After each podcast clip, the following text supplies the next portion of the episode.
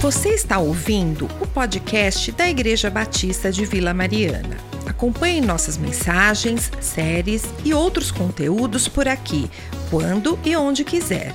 Quer ficar por dentro do que acontece em nossa igreja? Basta seguir a gente no Instagram, IBVMOficial. E não se esqueça de seguir aqui também, para não perder nenhum episódio. Deus te abençoe.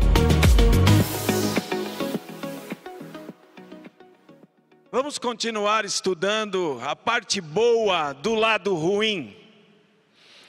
E é verdade que nós estamos ouvindo, e de forma aterrorizante, ah, sobre a morte. Impressiona-nos como todas as mídias hoje estão falando sobre morte. Parece que não tem outro assunto nos jornais, parece que a gente não tem outra coisa acontecendo neste mundo afora que não sejam as mortes pela Covid-19. O tempo inteiro nós só ouvimos a palavra morte. Morreram morreram, não é? As estatísticas é de morte sobre morte e mais morte. E nós ficamos muitas vezes incomodados. Ah, algumas vezes o incômodo dá lugar ao terror, ao medo. Mas em Cristo Jesus,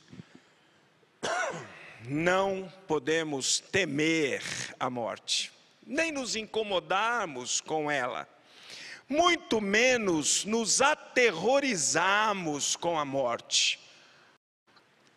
Mas é fato, há um lado ruim da morte. E sabe por que há um lado ruim da morte? Porque nós não fomos feitos para morrer. Nós fomos feitos para vivermos eternamente. Só morremos porque desobedecemos a Deus e pecamos. E a morte é o salário do pecado, diz a Bíblia, é o resultado natural, é o resultado próprio, é o resultado como pagamento do nosso pecado. Mas o Senhor já deu um jeito nisso. Quando ele deu o filho dele para morrer na cruz do Calvário em meu lugar e seu lugar, o Senhor já deu um jeito para a morte. Por isso, em Romanos, 1 eh, Coríntios capítulo 15, nós encontramos a palavra de Deus dizendo: Onde está você, a morte? Onde está o seu aguilhão? O seu poder? Porque Jesus venceu a morte. E todos que confiam nele, creem nele, vencem a morte.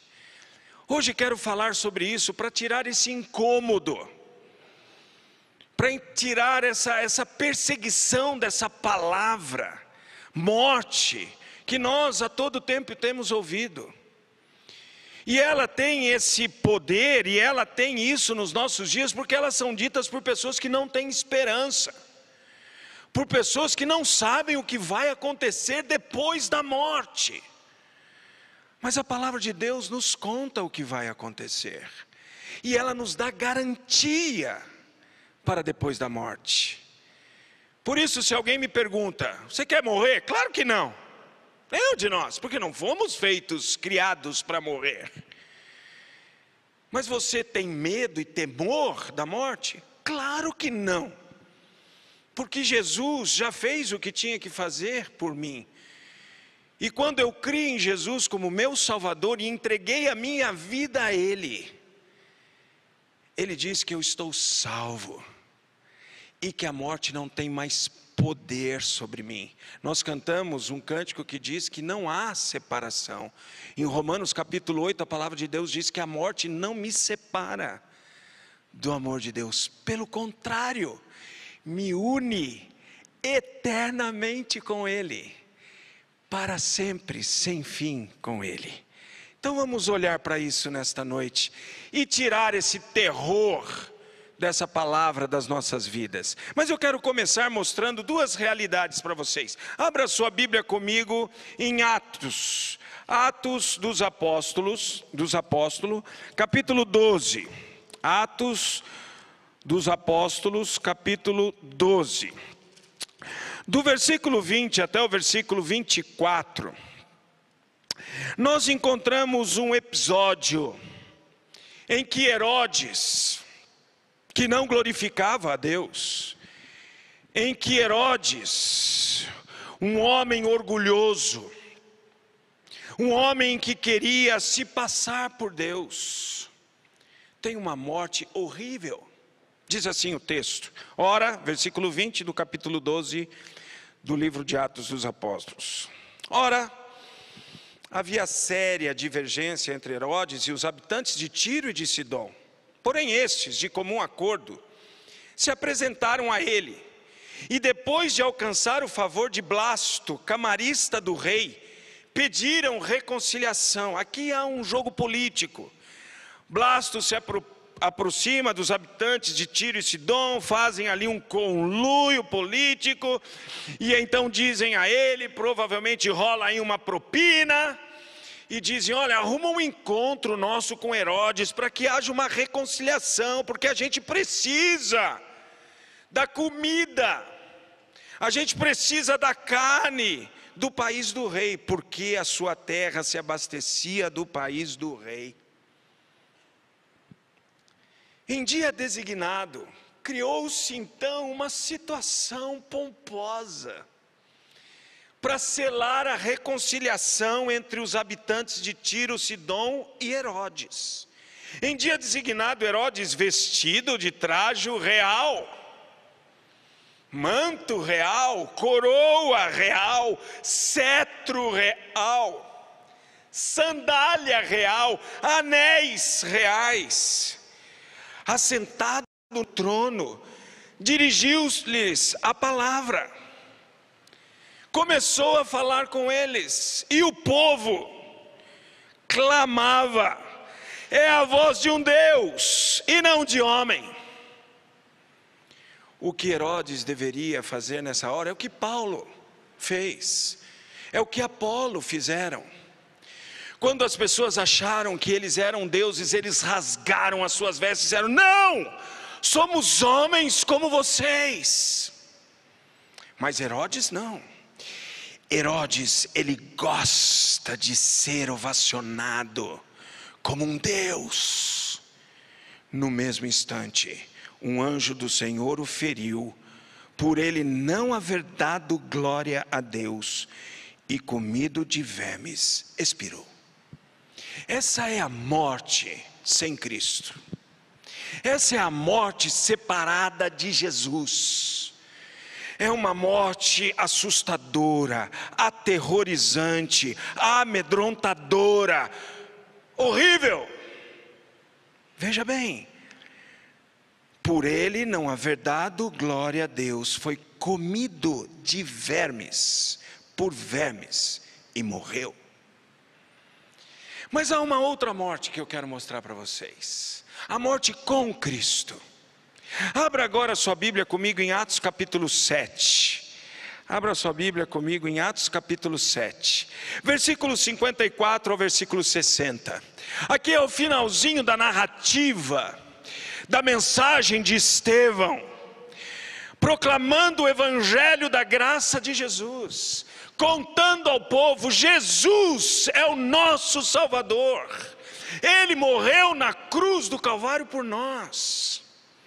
Mas os judeus não gostavam dessa mensagem, porque não criam em Jesus como Messias. Ouvindo eles isto, enfureciam-se no seu coração e rilhavam os dentes contra Estevão. Mas Estevão, cheio do Espírito Santo, fitou os olhos no céu e viu a glória de Deus e Jesus, que estava à sua direita, e disse: Eis que vejo os céus abertos e o Filho do Homem em pé à destra de Deus. Que diferença a morte com Cristo da morte sem Cristo? A morte sem Cristo faz o indivíduo ser comido por vermes. A morte com Cristo faz o indivíduo ver a glória de Deus e de Jesus.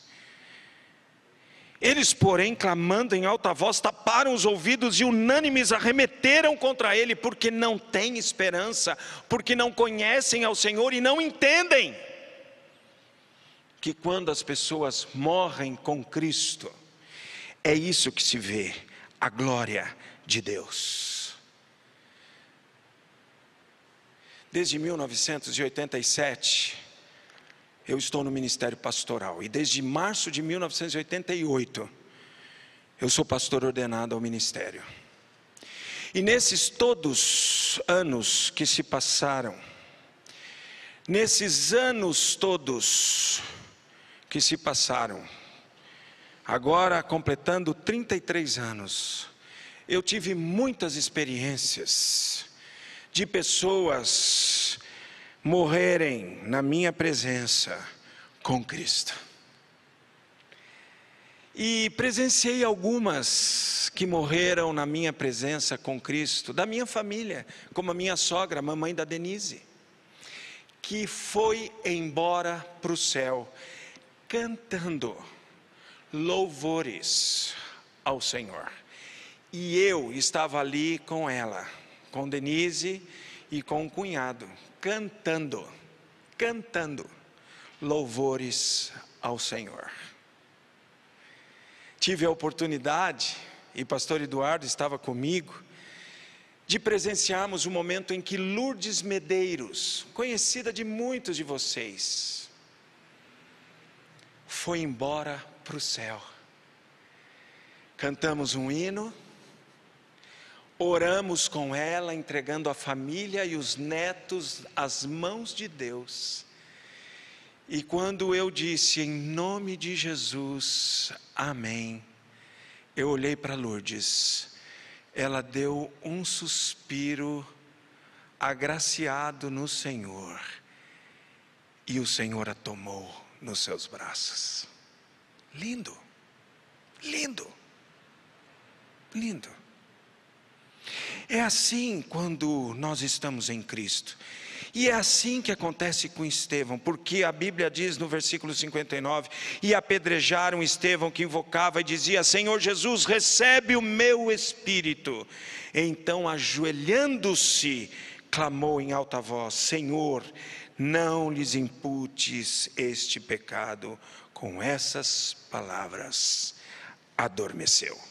E aqui é um eufemismo para morreu, morreu. Uma morte que morre, um indivíduo que passa pela morte, olhando para o céu e vendo a glória do Senhor. Essa é a parte boa do lado ruim da morte. Estevão teve dores na carne pelas pedradas que tomou, não tenha dúvida. O seu corpo foi dilacerado pelas pedras. E, gente, eles não apedrejavam pessoas com pedras como pedregulhos, eram pedras mais ou menos desse tamanho, que eles levantavam com as duas mãos e lançavam de encontro ao corpo do indivíduo. Aquilo dilacerava, quebrava, dava traumatismo craniano, deslocava ombros, arrebentava fêmuros e a pessoa morria.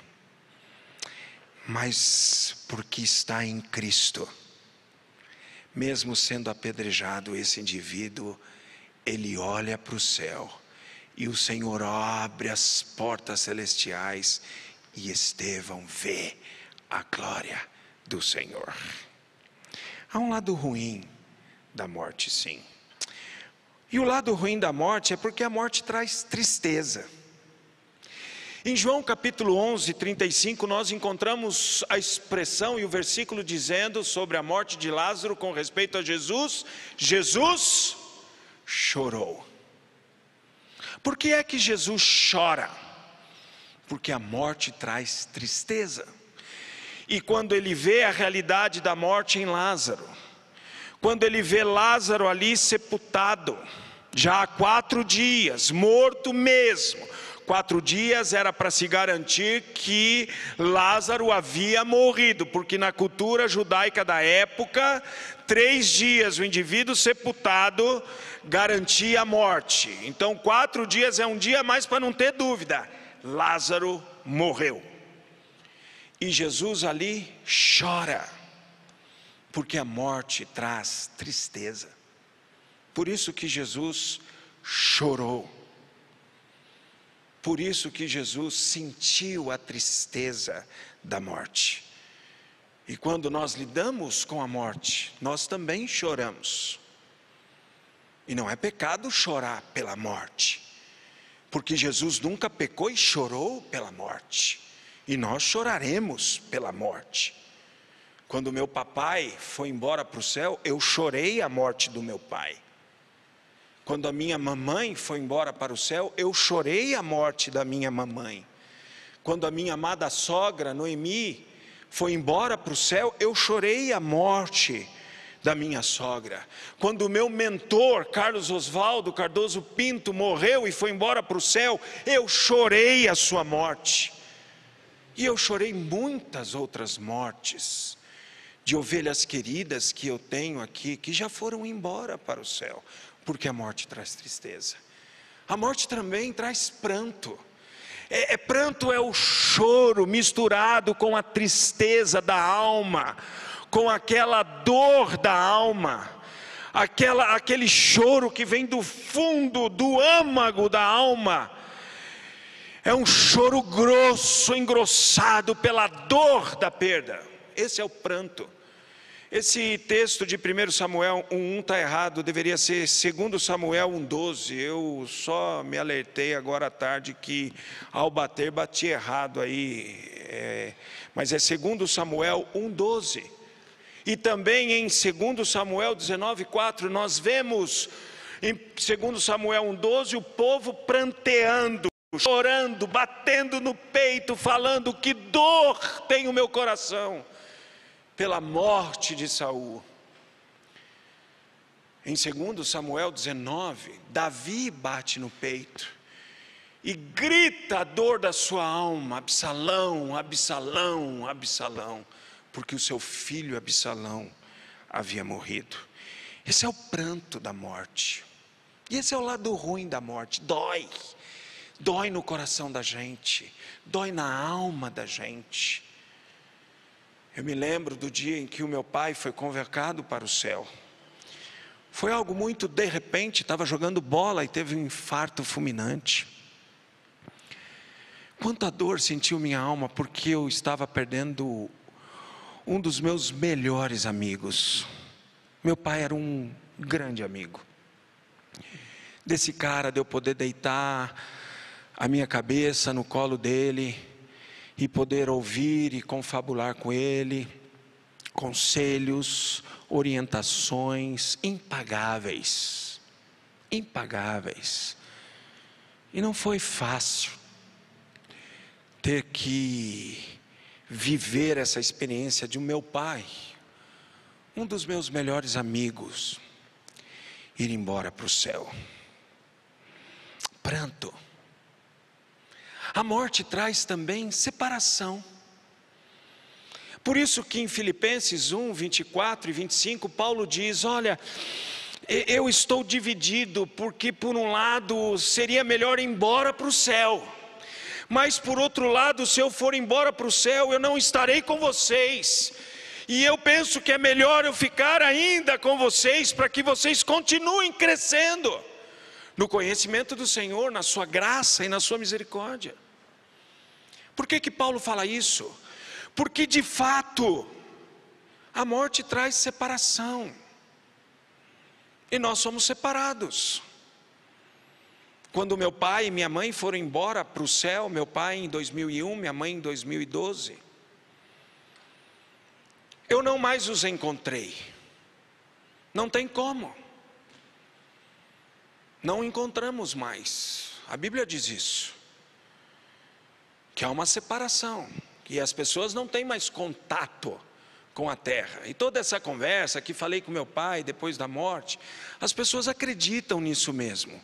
Porque Satanás é tão cruel e atroz que ele sabe de segredos que só as pessoas conhecem, porque ele é um ser espiritual e está vendo todas as coisas, os seus demônios. E ele é mentiroso, o pai da mentira, e ele engana, e ele imita a voz, e as pessoas acreditam. E eu, eu entendo, eu falei com meu avô, porque só eu e ele sabíamos aquilo, e é a voz do meu avô, e eu acredito que ele acredita nisso, porque o diabo é atroz e ele engana mesmo, mas a Bíblia diz que não é possível. Jesus disse que não era possível. Quando o rico diz para que Jesus mande avisar os seus irmãos na parábola, e então ele diz: não há possibilidade, eles já têm a lei e os profetas. Sabe o que é isso? É a palavra de Deus. Nenhuma pessoa que morreu vai voltar e dizer: tem o céu mesmo. O céu existe, eu estou lá. Também tem o inferno. Aí vem o camarada, é, todo meio queimado, batendo fumaça. Cuidado, o inferno existe. Não vai ter isso, gente. Sabe por quê? Porque a Bíblia já está dizendo, e Deus diz: confie na minha palavra. Ninguém vai voltar. E os meus pais estão no céu. E eles foram separados, e eu nunca mais conversei com os meus pais. Aliás, a última expressão que eu troquei com meu pai, e Deus me deu essa bênção, bênção, foi dizer para o meu pai: Eu te amo muito, pai. E ele terminou a conversa comigo dizendo: Eu também te amo muito, meu filho. E dois dias depois o meu pai foi embora para o céu. Nunca mais ouvi a voz do meu pai. Mas aqui está na minha memória, ainda ouço no telefone a voz do meu pai dizendo: Eu amo muito você, meu filho. Mas nunca mais ouvi. Porque ela traz separação. Esse é o lado ruim da morte. Mas há uma parte boa da morte em Cristo. A morte em Cristo inaugura a eternidade no céu. A gente não vai experimentar o céu, ou se a gente não morrer ou for arrebatado, não tem outro jeito. Não sei quanto tempo ainda Jesus vai demorar para arrebatar a igreja. Pode ser hoje, pode ser amanhã, pode ser depois da manhã, pode ser qualquer momento, mas pode demorar ainda anos. E pode ser que no plano de Deus eu vá passar pela morte. E para se chegar ao céu em Cristo Jesus, e eu vou para o céu, não porque eu mereço, não porque eu sou bom, é só você conversar com a Denise e com o Daniel depois, eles vão contar algumas mazelas do pastor Darcy, mas não conta todas, tá bom? Só algumas, aquelas que dá para eles suportarem. Eu não mereço o céu, eu sou pecador, mas Cristo morreu na cruz do Calvário por mim. E um dia eu reconheci a morte de Jesus e eu entreguei a minha vida a Jesus e eu disse: Senhor, eu reconheço que eu sou pecador.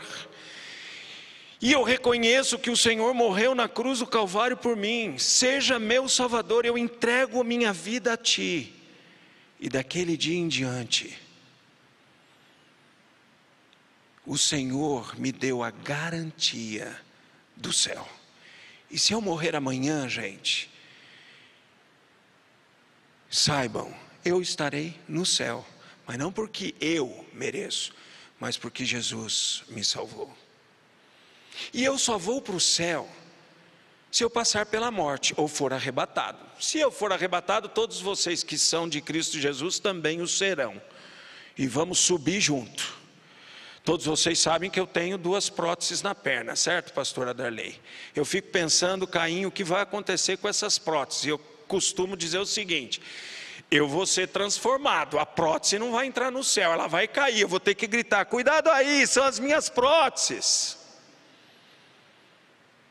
Mas todos nós iremos juntos, que estamos em Cristo Jesus. Não é compromisso com a igreja Batista de Vila Mariana, com o pastor dessa igreja, você que está ouvindo pela internet. Não. É com Cristo. Eu não posso salvar ninguém. A igreja Batista de Vila Mariana não salva ninguém. Não é capaz para isso. Mas ela inaugura o céu. Abra sua Bíblia comigo em Lucas capítulo 23. Vamos olhar para isso. Esse é o momento que um dos ladrões da cruz olha para Jesus e confia em Jesus e crê em Jesus. E ele diz: Jesus, versículo 42 de Lucas 23, lembra-te de mim quando vieres no teu reino. Qual é a resposta de Jesus? Jesus lhe respondeu: Em verdade te digo que hoje estarás comigo no paraíso. O ladrão morreu no dia que Jesus morreu. A diferença é que Jesus já ressuscitou, o ladrão vai ressuscitar ainda, um dia. Mas ele está lá no céu. E a morte dele inaugurou a eternidade dele no céu.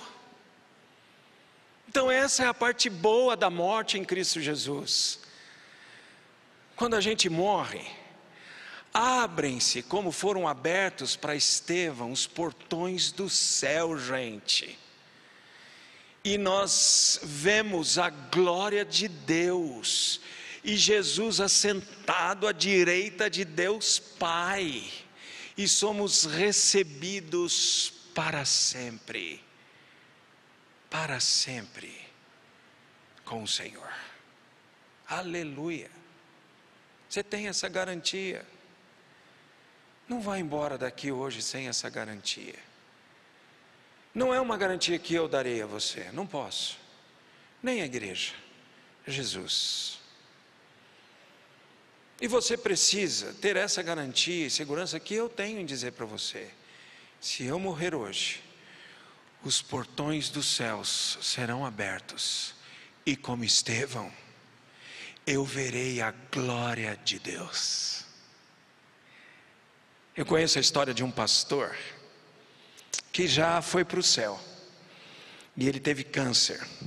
É um pastor lá do Rio de Janeiro, irmão de um outro pastor, colega meu, professor na Palavra da Vida, irmão do Jairo Moreira. E esse pastor se chamava Mauro Moreira. Aliás, ele acho que era pastor da Luciana Coelho, esposa do Túlio, se não me engano.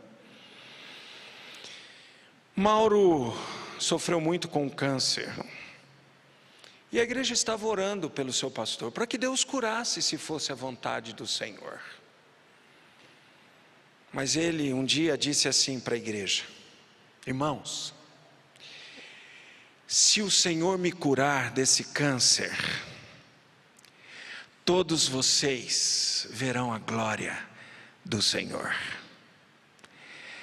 Mas se o Senhor não me curar desse câncer, eu verei a glória do Senhor. E foi o que aconteceu. Mauro foi embora para o céu e viu e continua vendo e para a eternidade verá a glória de Deus, como Estevão e como tantos outros. Mas a parte boa da morte em Cristo é o ganho maior do cristão. Abra sua Bíblia agora em Filipenses, capítulo 1. Paulo escrevendo aos Filipenses, ele lida com a morte, porque ele está preso ele corre risco de morte. O Império Romano não vê com bons olhos o ministério de Paulo. Ele pode passar pela guilhotina, como passou depois de um tempo, e perder a cabeça do corpo, como aconteceu. Eu amo a narrativa que Charles Swindoll escreve na biografia que ele escreve de Paulo, da morte de Paulo no final do livro. Ele vai com uma preciosidade fazendo a narrativa e conquistando a nossa mente, o nosso coração para aquele momento, até em que o algoz vem e corta a cabeça de Paulo para fora do corpo. E Charles Swindoll escreve assim: Sua cabeça fora do corpo libera a sua alma para o encontro com o seu Senhor nos céus. Já leu isso, pastor, da lei de Charles Swindoll? Lindo livro, linda narrativa. A cabeça de Paulo, cortada do seu corpo, libera a sua alma para o encontro com o seu Senhor para sempre no céu. Fantástico. Mas Paulo, antes disso acontecer, ele está ali lidando com isso, e ele diz assim: Olha, meus irmãos, morrer em Cristo é ganho maior. Olha o que diz o versículo 21. Porquanto, do capítulo 1 de Filipenses, porquanto para mim o viver é Cristo e o morrer é lucro. Nós conhecemos esse versículo. Agora, o que é morrer é lucro? Essa palavra é uma palavrinha que tem essa soronidade na língua original, kerdos. E é difícil de conseguir montar plenamente o campo semântico dela. Mas eu descobri que em Tito ela é traduzida por ganância. E ganância é uma ideia de querer ganhar mais, não é? Ter lucro sobre lucro. Então Paulo está usando aqui uma palavra que ele diz assim: olha, morrer em Cristo é ganho sobre ganho, é ganho garantido. E eu fiquei pensando, o que que a morte me dá de ganho? E eu alistei algumas coisas aqui. A morte com Cristo me dá de ganho a imortalidade. Eu não vou morrer mais, nunca mais. Ressuscitarei para estar em corpo, alma, espírito, sentimento, emoções para sempre com o Senhor. A, a, morte com Cristo me dá como ganho a incorruptibilidade. Não vou pecar mais. Não vou entristecer mais esse Deus que entregou o seu filho, esse Jesus que morre na cruz do Calvário por mim, nunca, eternamente mais não pecarei. Isso é fantástico. Mas a morte em Cristo também me dá como ganho a imunidade, a imunidade do sofrimento, a imunidade da dor, da angústia, da aflição, porque a Bíblia diz que Ele enxugará dos meus olhos toda lágrima, não haverá mais sofrimento, não haverá mais angústia, não haverá mais dor, não haverá mais nada disso. Aleluia. Isso é estar em Cristo eternamente depois da morte. Por isso é lucro. Por isso é lucro. Por isso é ganho sobre ganho. Mas Paulo continua e ele diz que a morte com Cristo ainda é melhor e mais aprovável. No versículo 23 você tem assim: ora, de um e outro lado estou constrangido, tendo desejo de partir e estar com Cristo, o que é incomparavelmente melhor. Estudando essas duas expressões na língua original, eu me lembrei de uma expressão lá do interior, da cidade de Sorocaba, onde eu fui criado, gente. Que quando a gente estava assim, a vivendo alguma experiência, chupando um sorvete na infância, sabe aquele sorvetão? Tinha uma cidade lá perto de Sorocaba, que é a cidade de Itu, que tudo é grande, tinha um sorvete em Itu, que ele era dessa altura. A gente nunca conseguia chupar o sorvete inteiro porque derretia, a verdade, ele pingava em tudo quanto era lugar do corpo da gente quando era criança. Aquilo era incomparavelmente melhor para mim, sabe por quê? Porque a gente falava assim: isso aqui é mais melhor de bom. E se você é do interior, você entende o que eu quero dizer: mais melhor de bom isso aqui. É isso que Paulo está dizendo. É melhor do que o bom é melhor do que o melhor, é incomparavelmente melhor, muito, excessivamente vantajoso estar com Cristo. E por que isso é assim? Romanos 8 diz que os primeiros instantes no céu não se comparam com todo o sofrimento que passamos por toda a nossa vida aqui na terra. Já imaginou isso? que os primeiros instantes no céu não se comparam com todo o sofrimento que passamos na nossa história na terra. Isso é o céu. E, gente, a gente precisa querer estar logo no céu. O problema é que estão enganando a gente. Estão fazendo a gente querer gostar da terra. Não é para odiar a terra, nem a minha vida na terra. Mas eu preciso querer mais o céu. Como Paulo ensina, é melhor. É melhor é incomparavelmente melhor, é mais melhor de bom estar tá no céu do que aqui na terra. E a gente precisa viver pensando mais no céu, mais em estar lá na glória, e menos aqui na terra. Com isso em mente, queridos, eu quero fazer ah, três reflexões. Uma eu já tenho dito aqui há muito tempo, que é do Billy Graham, que diz assim: quando ele estava prestes a morrer, ele disse ao seu filho: Meu filho, diga, diga ao mundo, que se um dia você ouvir que Billy Graham morreu, não acredite nisso. Naquele dia eu estarei mais vivo do que nunca. Pura verdade. Pura verdade. Eu apenas terei mudado de endereço. Eu amo essa citação de Billy Graham. Já usei várias vezes aqui. Já usei várias vezes em velório. Porque essa citação do Billy Graham reflete a crença, a fé, a convicção que ele tinha em Cristo Jesus. Se um dia você ouvir que Billy Graham morreu, não acredite, eu estarei mais vivo do que nunca apenas terei mudado de endereço. Essa é a morte com Cristo. Tem um outro indivíduo que foi perseguido e correu sérios riscos, Martinho Lutero. E ao escrever Castelo Forte, ele diz assim: se temos de perder os filhos, bens, mulher, embora a vida vá, morte, por nós Jesus está e dar-nos-á o seu reino.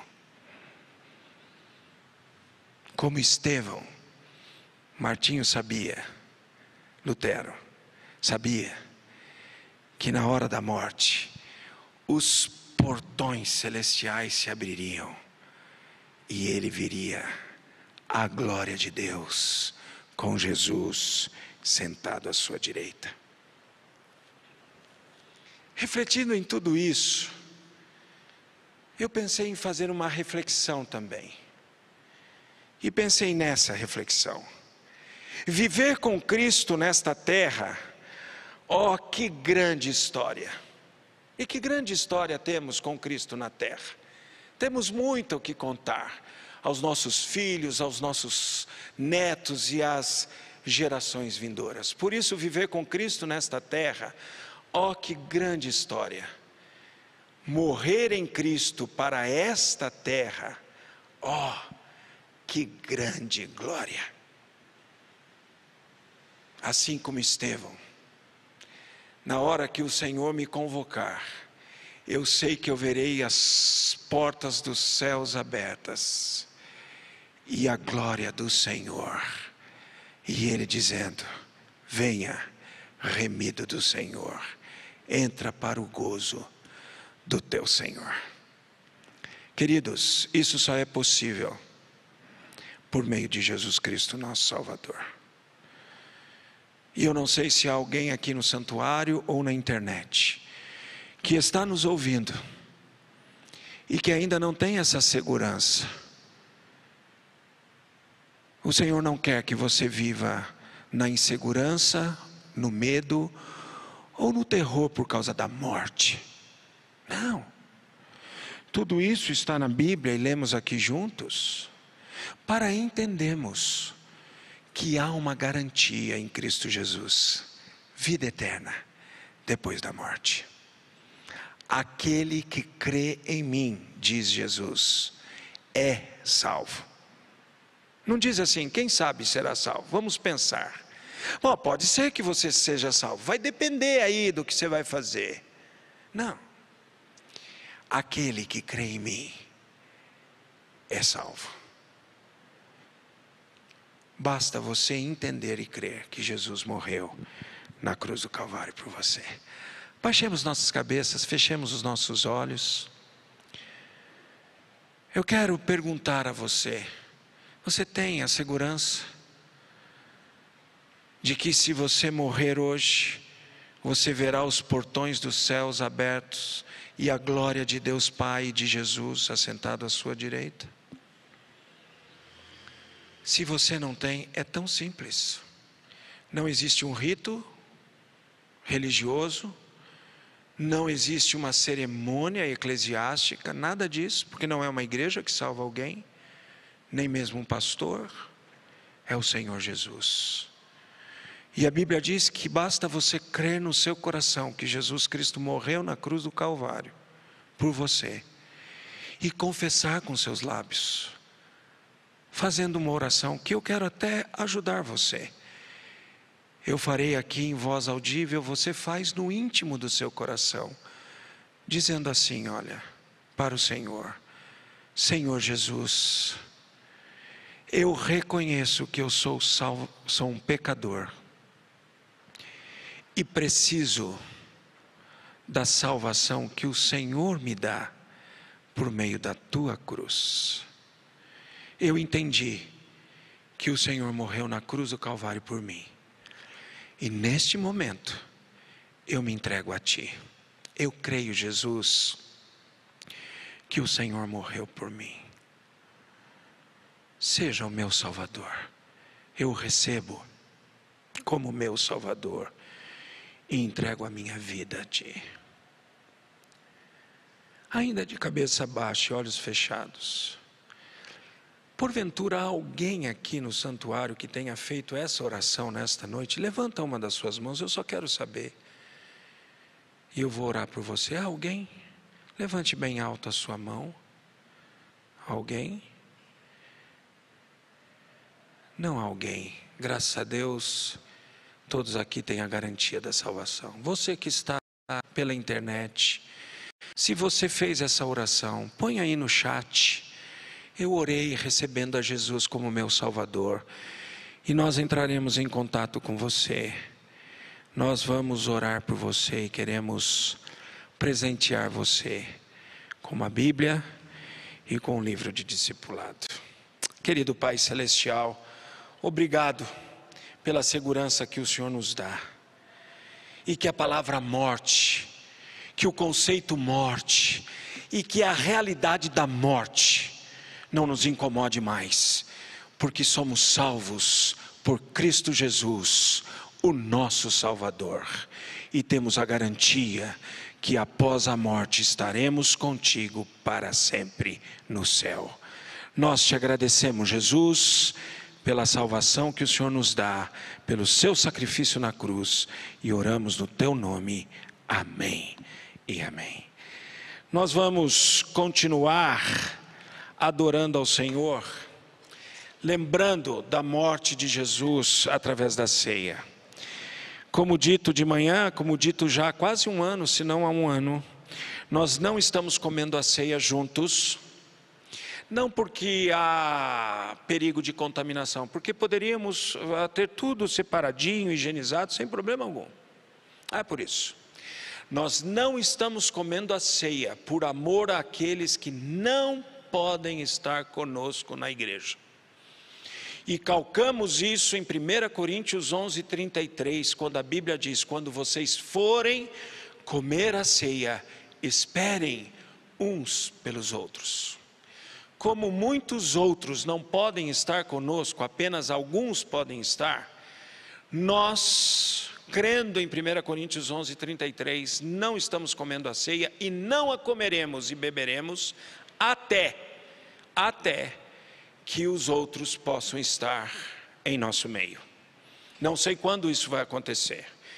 Logicamente está mais próximo do que estava de março de 2020, mas ainda não sei, porque precisam ser vacinados e precisam poder estar aqui. Muitos dos nossos anciãos já tomaram a segunda dose da vacina. Daqui a alguns dias poderão estar aqui. Na verdade, daqui ainda umas duas, três semanas, devido aí a esse momento em que estamos vivendo no Brasil. Aí, quem sabe, nós poderemos considerar voltar a comer e beber a ceia. Porque comer é importante, mas não é essencial.